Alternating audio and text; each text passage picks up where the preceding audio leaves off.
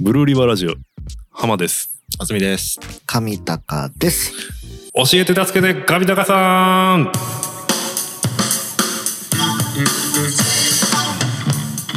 いきなりですか？はい。のコーナーがやってまいりました、はいはいというか、はいまあ、今週ここから始まりますけどね、はいこのコーナーは、我々3人の中で最年長者でありそうなんよね。株式会社岩国アンデルセン代表取締役の上高さんに人生の先輩としてさまざまな質問をして答えてもらうコーナーです。私でよければ。ご当時さんだけですね。となっておりますが、えー、と今回のですねえ上高さんへえ、のなんか長文メールじゃない。えー来てますよ、ええー岩国市マリフ町からえ、えマリフ一番搾りさんからえ、ええ、お便りいただきました。どんな内容なんでしょう？ブルリバラジオの皆様いつも楽しく視聴させていただいております。ありがとうございます。ありがとうございます。はい。政治に関することですので、え答えにくいかもしえれませんが、えできる範囲でお願いいたえします、え岸田政権になりええ。え前代未聞の六項市民な税制ではいはいはい。貧乏人は虫まあコオロギですね、はいはいはい。を食えという現在の日本ですが、ええこのままでは10年後には日本はないような気がします。はいはいはい今現在日本のための政治家はおらず、アメリカが中国に寄り添う政治家や、うん既得利権にしがみつく政治家しかいないのも問題ではありますが、うん何もアクションしない国民も問題視されています。確かに。江戸時代に五公五民が施行された時は、うん全国で大規模な一揆が起こり、はい。徳川幕府も税率を下げたくらいなのですが、うん今の国民は六公市民ですらデモも起きません。うん飼いならされた羊のようで、うん。海外からは洋国と揶揄されています。うん。しかしながら、もう一方からの評価は完成された社会主義国家という日本でして、うん。誰かがデモでも起こそうものなら、うん。反社会的やあたおかとのレッテルが貼られるうん。村八部監視社会です。うん。故にフランスやロシアう、ん。中国ですらデモが起こりますが、うん。日本では皆無です。うん。これはもはや打つ手なしな気がして、うん。未来に希望が持てません。うんこのギリギリ死なないラインの税制はめちゃくちゃすぎます。うん移民政策や子育て政策も全て中抜きのためにやっているだけで、うん税金が無駄に消えています。うん物価が高騰しようが、石油が高騰しようが、うん岸田政権は何の対策もしません。近隣諸国にお金をばらまくだけです。うんもはや日本はそんな立場でもないのにです。日本を立て直す案とは言いませんが、うんせめて今後、生きていくモチベーションを高めるにはどうすればよいでしょうか？切実です。はい。ということで、マリフ一番絞りさんからいただきました。おやすみなさい。まあ、あの、いろいろ、あの、書いてくれてますけど。分ね、あの、はい全くその、一番絞りさんと同じことを私も思います。はいはい。うん。で、多分ね、俺日本人としてのアイデンティティの問題と思ううよ。ん。なるほど。で、結局、日本人ってどうなの？っうん。ていう。うん。うん。だけど、江戸時代はできた。うん。ううん。ん。なんで令和の時代、まあ平成の時代はできない？うん。うん。何か違う方向にうん。日本人が生きおるの？うん。っていう。で、結局ね、これってあの、あの、もう政治的なことを聞かれてるから、それは土正面から答えると、うんうん。例えばあの、戦争に負けた時に、うん。あの、アメリカと、まあ、戦争をやっうん。て負けました。うで、日本っていう国は、アメリカと交渉したのか、うん。これ最近ちょっと本読んだ本に出てったんだけど、うん。米軍と交渉したんじゃないか。うん。要するにアメリカではなくてうん。米軍と日本政府が話をしていろんなことを決めてるんじゃないの？うん。うん。でそれがこの間のあの横田基地にその宇宙なんとか持ってく。あれ？うん。こそれって政府間の問題なんじゃないの？ってういう。ん。ああ。うんなるほど、なるほど。で、出てくるのが、要するにもちろんその大統領っていうのはそれは出てくる場合もある。うん。うんで。も、そこじゃなくて、なんか軍と日本政府みたいになってない？ってなるほどいう。GHQ。うん、まあそうそうそうそうそう。で、結局、なんかその辺ぐらいからおかしくなったんかなみたいな。うん。まあそうそういう、うん読んだ、ネットで見たんかな？そういううん文章に出とったんだけど、うん。で、それがちょっと思うことがあって、俺、じ自分自身もね。で、米兵っていうのは、地位協定がある。はいはいはい。米国民じゃないんよ。うん。うん。うん。米兵なんよ、ね。はいはい。で、前からなんなんかなとは思いよったんだけど、うん。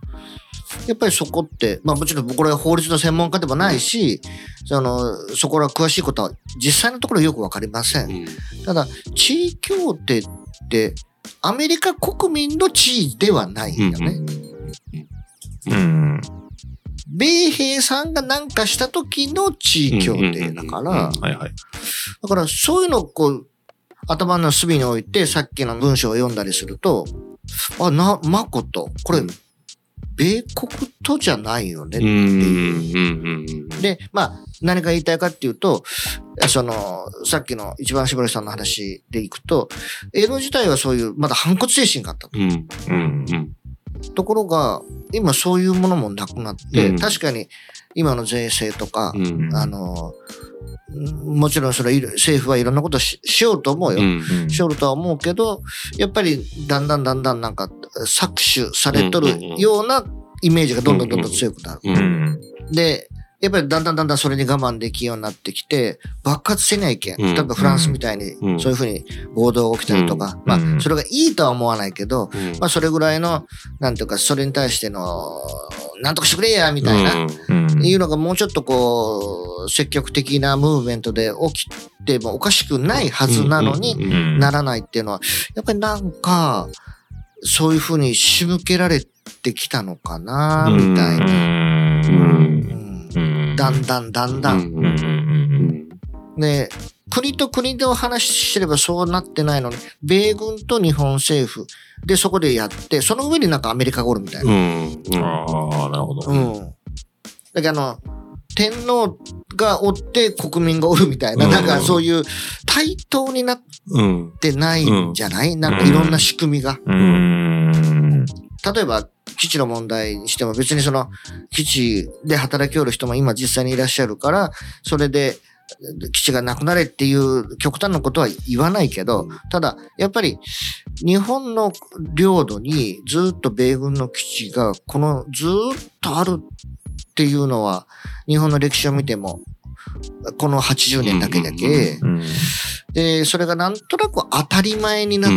てきててた、うん本当に。うん。で、まあ、それを言うと、いや、どうするのみたいな、中国からどうするのうん。うん。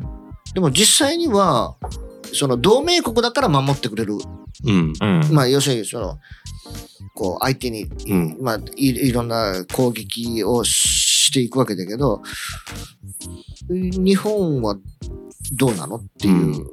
まあ、要するにその、単純に言えばその日本人としての、あ国としてのアイデンティティというか、うん。だけどそこは多分、うん、江戸時代とかの方がうん。なんかあったんかな。まだ日本として独立できていたというか。そうそうそうそうそう、うんなんかそういう気はするうんよね。ん。だけど一回そこはなんかこう、根本から見直さないと、うん。多分今の既得権益を、まあ、権益を受けてる側の人たちね、からしたら今の方がいいわけだから、うんこの体制は崩したくないよね。うん。ううんん。でも根本的によくよく考えてみたら、そこってどうなんだろうみたいな。うん。うん。だって結局、えさっきの一番絞りさんの話もそうだけど、根本から間違っとったら、うん。で、結論は出せんよね。うんそうですうね。ん。だからそこの、俺もこの間そういうちょっとこうネットの、まあ、その文章を読んだり、まあ自分がまあ昔からちょっと感じてる、なんとなく言葉にしづらい違和感みたいな、うん。すごく優遇されてる人たちがうん。同じコミュニティの中にうんいるわけ。う。うんん。例えば、その、今、米兵さんは、今年、今年度に入ったからかな今年やったか忘れたけど、免税対象にうん。なったっていう話をこの間言ったと思うんだけど、なんで？うん。っていううん。いや、観光客ならわかる。うん。でも観光客じゃない人たちも、うん。で、日本政府もそこ頑張っとったはずなのに、うん。うん。この人たちは観光客じゃないんですって、うん。78年間頑張っとったはずない。うん。アメリカはそれは認めれって言われたんだけど。米兵も観光客扱いしてくれみたいな感じになっとったのが、うん。日本政府頑張っとったんだけど、去年の暮れにそれがなんか急に。あ、まあ、あ、わかりました、みたいなな感じになってるわけ。で、いろんなものが、その、アメリカっていう国に、その、集中してるけど、うん。でも、実際力を持っとるのがアメリカの中でやっぱ軍は力を持っとるけど、当然。うん。ね。ね。うん。で、特にその CIA とかさ、うん。もう完全にスパイ組織じゃん。うん。ね、うん。それこそこの話を ネット上で聞いて、そのなんか、えー勝利かもしれんわけよ。うんまあ実際、それは、そ、CIA が。そうそうそう。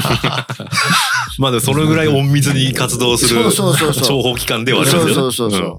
それあの、ネットフリックスとかマプラ見よったら、うもう CIA って、この人なんか一番悪いじゃん、みたいな。どんだけ人殺すんみたいな。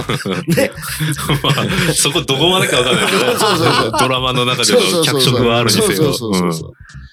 そう。だけど、よその国に行って入り込んで、うんうんそれを全部情報収集してるわけだ。よ。うん。で、結局、それぐらい力があって、ね、そういうものに軍っていう力、本当に武力っていうのがあ,あ、あれば、それは、まあ、何でもうん。動かせるよね。うんうんうんうん。それこそ実際あの、まあ、ジャニーズの話じゃないけど、やっぱり人が口を紡いだり、本当はこうせないけないんだけど、やっぱりそうできなかったりするっていうのは、やっぱり、ある一定の恐怖感うん。か、うん。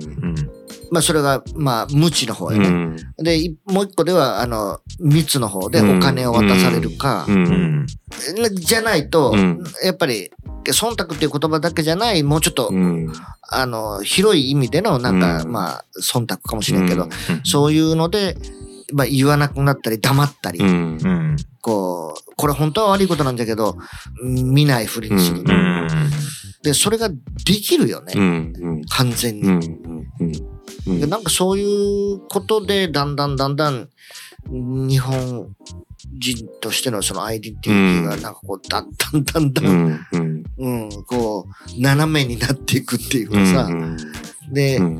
政治家の人たちも多分、分かっとるんじゃないかね。うんただ、それが直せないうん確固たるもんって日本人ってなんかすごいないような気はしますよね。うんだから特定の宗教に偏った国家でもないんでそうそうそうそう。統一されたなんか一つのうんなんか思想みたいなのがうん全国民が持ってるようなもんってない。のも一つうん要因かなと思いますよね。だから宗教国家みたいなところは割とそうそうそうそう。ねまとまりというか統治しやすいっていうかんうん。それはあると思うんでだからその辺もなんかうん微妙なうん微妙な位置なのかもしれないですよね。だから法治国家でありね科学をもう全部の、まあ基礎としますみたいなうん。法律になってるんでだからそうなるとそっちばっかりになっちゃって今度じゃあなんか心の中に持つこのアイデンティティみたいなやつってなんかぼんやりしてくるでっていうかそうそうそれはあるような気はしますよね。もう結局ね、えーガーファ、ガーファ、もう一個なかったっけ？ GAFAM。GAFAM か。うん。まあ結局それに代表されるようなものは日本からは出てない出てないでし、すね。うんもう楽天経済圏もやばそうになってるし、らしいですね、なんかね。で、世界に打って出ようとしたら、ね、楽天もね、せ世界に打って出ようとしたんじゃろうけど、うんやっぱりなかなか厳しかったっていう。日本は今そうですね、あの、外に売っていけるもんがないですよね。そうそうそううんこれっていうのがなくなりましたよね。一時は家電だのなんだと言そうってましたけど。そうそうそう。でも結局、それすらもよ、うん。それすらも、なんか、ちょっと踊らされとったんかなっていう。なるほど。まあ今となってみれば。そうそうそう。なるほど、なるほど。で、うんトヨタみたいに本当に強い、強いものが出てきたら、うんもう、全世界がそっちに行かさんようにするよね。うん。もう、いきなり、あの、電気自動車で、うん。なっちゃって、うん。で、その電気自動車が全部いいわけないのに、うんもう、なんか環境のためみたいな感じで、うん完全に振り切っていってしまう。うんで、でも実際問題は、トヨタの技術なんかすごいわけで、実際ね。で、それが作れんかったけトヨタが強くなっただけの話で。うん。でも日本の企業がそうなったらもあの、なんか、寄ってたかって、うん。そうね。で、潰しにかかるね。あなるほど。うんうんだからその日本の中の問題以外にも何か日本を衰退させようとする勢力がそうそうそうそう。あるんじゃないかと。そうそうそうそうそう。うんだけどまその別に陰謀論とかじゃないんだけど、うんただ結局それを回避するためにはやっぱその何かと比較するんじゃなくて俺たちはこうなんだよっていう。うん。うんそうですね。うん。うんだって鎖国して生きとったんだよ、うんうんそもそも、うんうんそれがなんかこうグローバルスタンダードってなった途端だんだんだんだん、えーね、いろんなことがこう剥がされて、うんうん。うん。要するにそっちに全部振り切らなきゃいけない。うんうんでも、そうじゃない国も結構多いはずなのにね。うんうんうん。もちろんグローバルスタンダードってあると思うけど、うん。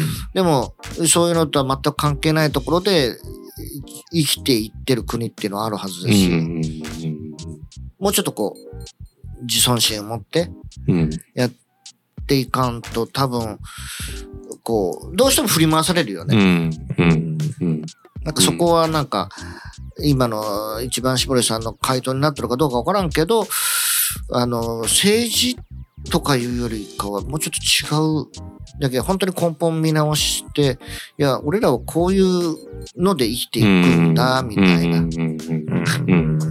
うんうんうんで、独自のなんか、で独自の技術は多分、あるはずだよ。ただそれを、だけど多分、スキームに乗っけられない。うんっていうかまあ売り方が下手とは言われますよねそうそうそうそう日本人は。うんだって、パソコンにしたって、日本でも作ってたわけだから。作ってそたけど、うんもうできなくなりましたね。もそうそうそうそう。うん中身で見たときに僕はあのそういう工業製品とか、うん。まあ、ソフトウェアもそうですけどに関して思うのはあの日本人同士国内需要でうん。完璧を求めすぎなところはあってで最近あの仕事であのドイツ製品をよく使うんですけどうん。ドイツ製品って結構雑なんですよ作りが。日本人だったらこのクオリティで世界には売らないよねみたいなあクオリティバグは多いし。で結構その、まあスイートみたいにぐ製品群になってるんですけど、うん。それ同士のこう連携だったりとかっていうのもそんなに完成されてないんですけど、だからその辺のことってあんま言わないんでしょうね、多分ドイツ。とかまあ世界の市場は。アップロードっていう概念日本にあんまりなかったよね。で、例えばにあの外国の製品ってアップロードじゃん。アップデート。あアップデート。はいはいはいうんアップデート。はいはい。だけど結局アップデートでよくしたっけいいでしょって。うんうんうんうん。そうそうそう。うんでも日本の場合は、うん、そうなんですよ。これってやってしまうから、一発目から、そうそうそう、完ある程度璧を求めるから。そうそうそうそう。んだからそこはやっぱ、なんていうのか、日本人の気質なんかもしれんのだけど。うん消費者側にも問題あると思いますけどね。うんそれでいいのに、なんか、クレームつけたがるっていうか、うんそんなのもあるのかなと。だから現代的じゃないっていう今のか。iPhone なんかでもアップデートアップデート何回アップデートしたっていう。それでもちゃんとみんなね、買うわけじゃん。で、アップデートしたら、そのしてないところがバグったりとかするんですよね。で、でもそれももう今のものの売り方だったうんら、ある種致し方ないっていうか、そういうところがあるのうん、に、うんこれがじゃあ日本製品でそれをやると、あの、日本人から、う同じ日本人から、なんかお粗末だとそうか、そうそうそう。完成されてないだとか、そういう見方になってしまうんで、クレームがすごいよね。うん、そうそうそうそう。うんだからそっちの方の、なんか、寛容さとか、うんもうなんかいるような気はしますけどね。その辺をちょっとこう、今の、俺らからしたら政治のことはどうもならんし、本当ね、あの、一番絞りさんが言うように、いやもうなんかこれどうなるのみたいなことばっかりなんだけど、もう、あの、俺からしたら新しい世代に、まあみんなそうなんですよ。うん、でもう若い世代で 頑張ってもらって、まあでも今の、その、まあ政治、まあ例えば国会議員を選びましょうとかって言ってまあ選挙するじゃないですか。で、まあ、いろいろね言われてまして、あの、組織票がどうとか、とある宗教団体の票がどうとか言われますけど、例えばじゃあ僕が一票投じようとした時に、誰に入れようかなっていうのも、相相手がね。そう。で、それを選ぶのすら、っていうか、意図的にだと思うんですけど、うんあまり情報を出してないでしょ。ああ、確かに確かに。候補も。うん。自分こんなことやりますって、まあ、一応まあ演説したりとかしてうんやってる体は取ってますけど、例えば日本でインターネット投票が進まないのとかも多分そこにあると思ってて、インターネット投票で完結するぐらい情報がオープンになったらうん。困る人がいるんじゃないかと僕は思ってそるんですよ。で、若い世代の投票率が上がらないのには、僕は、あの、インターネット投票とか、あっちの方をちゃんともっとやるべきだと思ってて、で、そっちの方で全部完結できるぐらい情報を出してしま、出して、若い人の投票率が上がると、多分ね、まずい人がいるんですよ。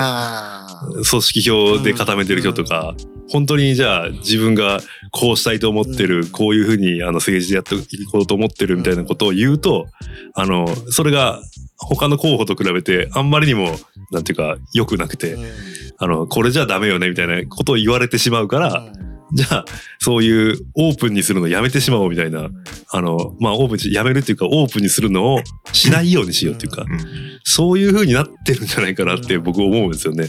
まあ、それが選挙の勝ち方だけだろうね。うん、そうそうそう。そうなってしまっとるので、結局、じゃあ国民も、あの、一票を投じるときに正常な判断ができないっていうか、うんそれどんどんどんどん若者が選挙に興味がなくなって、政治に関心がなくなっていって、うんあの、国が、もう本当に政治家の思い通りというか、うん政治家のいいようにされていくっていうか、そういうそ状態はあのそのると思うんですよ。政治家も本当に自分が思ってやりよるんかな、うん、そう、それもあるじゃないですか。うんうん誰かにやらされとるんじゃないっていう。うん。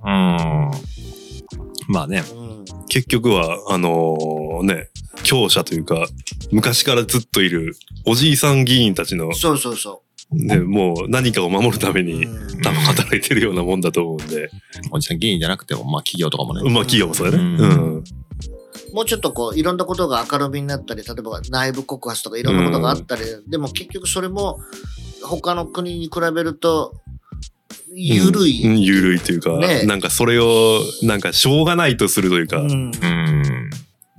そうね。うん。だけど俺なんかね、やっぱそこの辺の尊厳じゃないけど、別に右翼思想でも何でもなくて、俺個人的に三島由紀夫が好きなんよ。はいはいはいはい。で、三島由紀夫さんの本もずっと読んでおって、で、その縦の会とかって、まあ、あの人は施設の軍隊を作ろうとしたんだけど、でも、すまあ、そういうのは別に望んでないよ。うんただ、考え方として、国っていうのを考えた人なんだろうなっていう。あの、方向性がいいとか悪いとかじゃなくて、そういうふうなことを本気で考えたんだろうなっていう。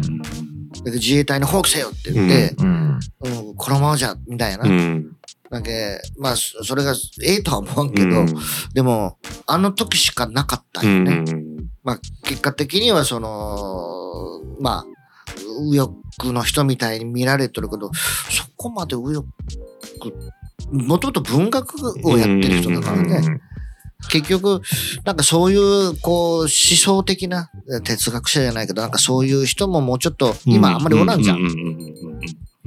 まあ、ひろゆきがそれに当たるかどうかわからんけど、まあ、結局そういうふうにこう、なんか、どんどんどんどんこう、なんかそういうことを言っていく人がいないっていうか、うんうん。まあでもひろゆきさんは賛否両論あると思うんですけど、ああやって何かしら問題提起をしてそうそうそうそうそう。攻めていくっていうのはうん。他の人じゃないですよね。そうそうそうそう。うん。あんまり日本にはいないっていうか。うん。で、結局、叩かれるのが怖いもんね、みんな。ううだから言わなくなる？まあいかにも日本人的ですよね。そうそうそうそうそううんうんなんかちゃんとしてるみたいな。そうそうそなんか、み、まあちゃんとしてるって何かって言ったら詰まるところがみんなと一緒かどうかだう。けなんそうそうそうそうそう。対面よ。そうそうそうそうそう。だから、なんか、その辺がちょっと、なんか日本人全体が変わると、そうそうそうそう。もう少し変わるかもしれないですね。ううん。で、もともとそんなんじゃなかったんじゃないかなと思うんよ。うん。まあ、戦前というか、そうそうそうそうんそうかもしれないですよね。うんまあ、戦前、戦時中ぐらいはなんかもっと、あーもうちょっと厳しかったもっとね、うんなんか思想を一つに絞られてたでしょうけど、うんまあ、江戸時代とかですね、そう言ったら。そうそうそう。でそれぞれがなんか、日本人たる何かを意識してれば、うんなんかあるのかもしれないで、すね外国人から見たら、外国の人から見たら日本ってすごく礼儀正しくて、うんで、綺麗な街。うん、うん。うち同じマンションに住んでる外人なんか、まどう日本とかって言ったら、いや、街が綺麗よねってうんゴミも落ちてないし、みたいな。ううんん。で、確かにそうなんよ。うんう。ん。それは確かにそうねそうそううん。だってあの街路樹をあんなに選定しとる国ってそんなないと思うよ。ああ、確かに。うん ましてやだ、ね、あの、枯葉が落ちちゃいけんって言って、除草前、除草剤まで巻くんだけど。まあ、それも対面になるんか。うん、まあでもそれもそうですけどね。うんだからそこも、そこが極端なのも、日本人かもしれないですねうん環境点検うん。みたいなのも、なんかそういう見た目のこととか、うん体裁のこととか、まあその辺もあるでしょうね。まあ、服装に対するうん。ものもあるね、うん確かにう。うん。だって授業参観に変な服で行かれんじゃろ？うん。僕はツーパンツスーツ買いましたけどうね。ん。うんまあ、そういうね。授業参観のためにね。俺普通に、あれだわ、チノパンに T シャツとかパーカーとかうん。で、サングラスで行ってクソ目立つみたいな。俺でもね、それね、いありだと思うよね。で、オレンジのニットをかぶって、うん。バカ目立ってね。うん。いや、俺ありだと思うのよ。それが、なんか、キャラクターというか、うん、その人たる何かなら。嫁は嫁であれだな。あの、グレートフルデッドのあのギターボーカルの人うんあの顔がここに絵で描いてある T シャツ着ていって、あ 俺はありだと思うな。ー アいやメリカンバンドじゃね。とんでもない夫婦よね、うんそう考えたら。うんでもね、なんかその、同じでなきゃいけないみたいな。ああ、そうそうそうそう。うんそれには一石を投じた方がいいと思う。そうだけどまあ、たうん多様性なんだけどね。うんそうね。はみ出していくっていうよりもね、あの、うん。リリーダーズも、うんなんとかの。いや、思うよ。本当に。何か一つ答えがあるわけでもないものに答えを求めたがるので。なるほど。うん。ー 結局、答えはみ探すしかないわけだし、うんだけどまあ結局みんなで探していくしかないんだろうし、まあそれぞれ、あの、これ、自分が正しいと思ったこと、で相手も正しいと思ってることが議論すると、うん。正義と正義の戦いになるけ、うんね、どうしてもこう話はまとまらんのだけど、でもその、そういう議論さえ、うん。なんか、やらなくなっうん。うん。てきてるのも問題なんかなっていうう。ん。それは思います。うんそうね。うん。確かに。だって、やっぱりもうちょっと言い合ってもいいんじゃないっていう。うん。うん。なんか、言い合うのがもう変な話、あの特に年齢重ねいくと、あ、これ名護になるとか、うん。会議とかそうじゃん。うん。ここで、あ、これちょっと言うと名護になる。うんまあ、まあいいか。えっ、と、あと10分。あ、もうゆま、みたいな。なんかそういう、あの、なるじゃん、マインドに。だけどやっぱりそれじゃいけるんよね、本当は。うん。そう、例えばさっきの一番絞りさんの中にもあったんですけど、まあ、飼いならされた羊だと。うんこれあの、会社も結局飼いならしたがってんですよね、今の感じって。できるだけ、あのーなんか、文句を言わない、波風が立てないうんやつを言う、言うじゃないですけど、あの、育てたいっていうか、そういう人間に育てたがってる感じはありますよね、今の経営で、層それが。結局マネージメントそうそうそうそうそうそう。にそう。なっていってしまって、そうそうなんですよ。だからそのマネージメントっていうのは、あの、なんかちょっと履き違えてて、うん。その人のその働いてる人のあの個性を生かしながら、組織を運営していくっていうところにあるはずなのに、なんか、あの、同じ思想に固めて、うん。あの、思想を制限して、うん。なんかやって、やってって、もう物を言わせないみたいな。コントロールしやすくするみたいな。そっちの方に行ってる感じはあるし、なんか自分がこのぐらいの年になってくると、そういう教育を受けるし、うんこういう風にしていけ、みたいな。なんか違うんじゃないかなとは思うんで。逆に、お前がそんなこと言っちゃいけないそうそうそうそうそうそう。感じになっていくよね。そうそうなんですよ。うん。すごい違和感があるんですよね。いや、言っていいはずなのでね。うん。だから、上も下も関係なく意見を出せよと、あの、うん建前では言うわけですよ。うんだけど、いざ意見した時には、あの、黙らせに来るっていうか、うん。いや、そんなお前この会議で言うのはうんそうそうそうそう。事前に言っとけや、みたいなね。そう何のために会議なんみたそういな。。そうなんですよ。うん俺は聞いてないとうんか、すぐ言うんですよね。うんいやいやいや、言ってないしね、みたいなうん。今初出しやし、みたいな。いや、でも、往々にしてあるよ。うん。で、やっぱり、あの、本当にね、考えないっていうのは思考停止？う。うんん。だけど、本当にだんだんだんだんそっちのイージーな思考停止になっていって、やっぱり根本的な難しいところに、やっぱりどうしてもいかなくなる。今、今日のちょっと話も出たけど、イベント、うん。なんか、どこ行っても街づくりったらイベントになってきて、うんうんうん。違うじゃろうん。って言えなくなってくるっていうか。んんういやいやん。もちろんそういうことをやること自体は悪いことじゃないですからね。そうそう、悪いことじゃないよ。うん悪いことじゃないんだけど、うん結局、これまでやってきたことを持続せにはいけんようなイベントってある、う。うんん。で、またそれを言うとさ、けなんか、うん俺も言わん、言わんのんよ。うんそれも、なんていうか、忖度して言わんやなっとるわけ。うん。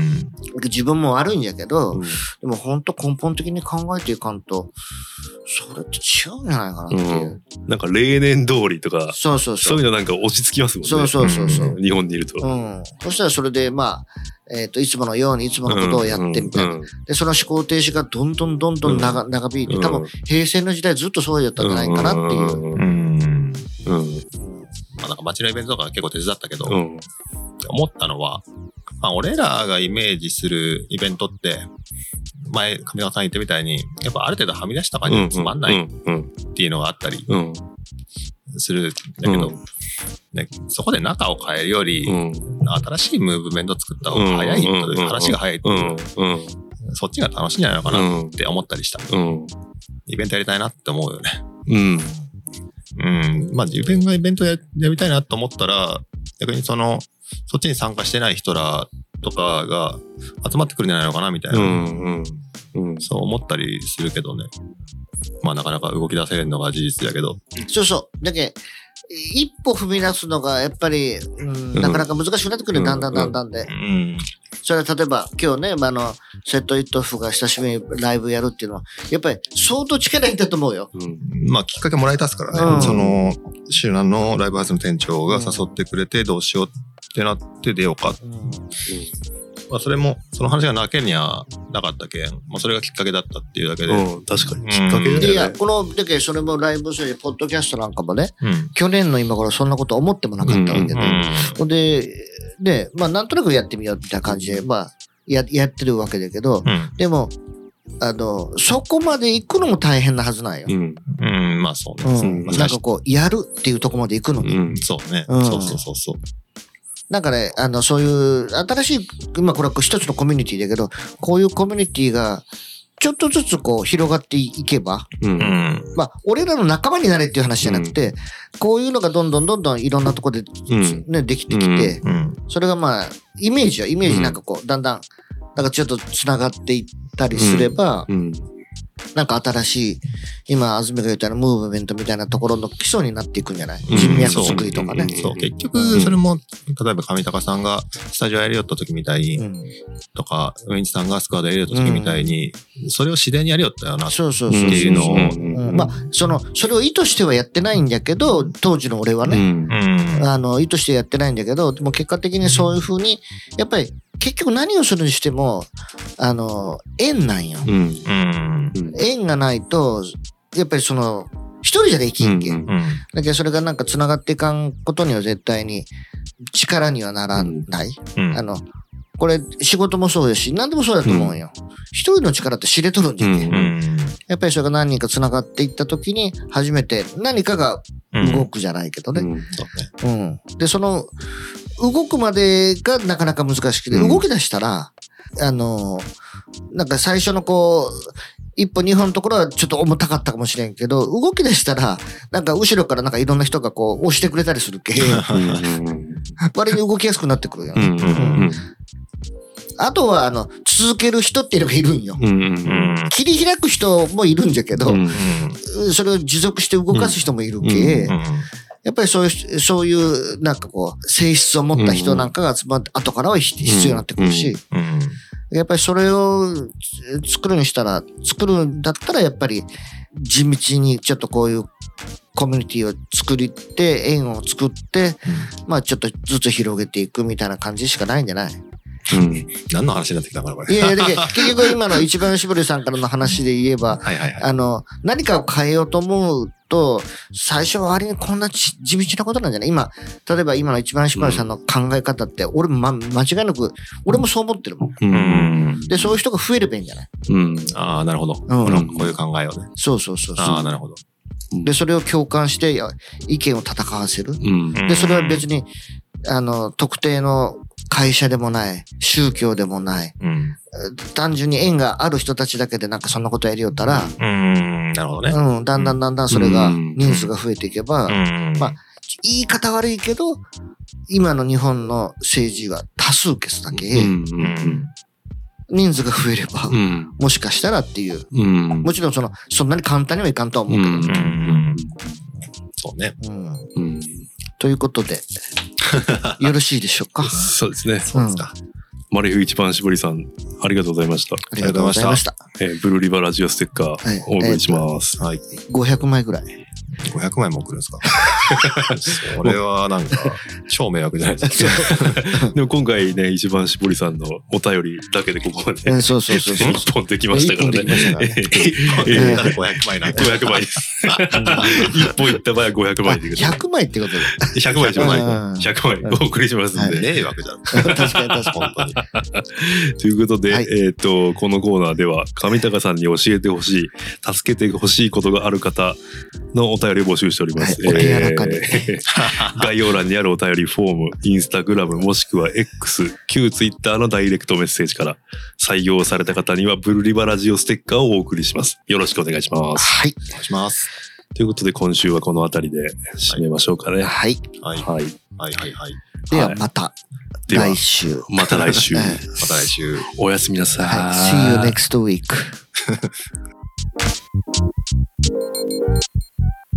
Thank you.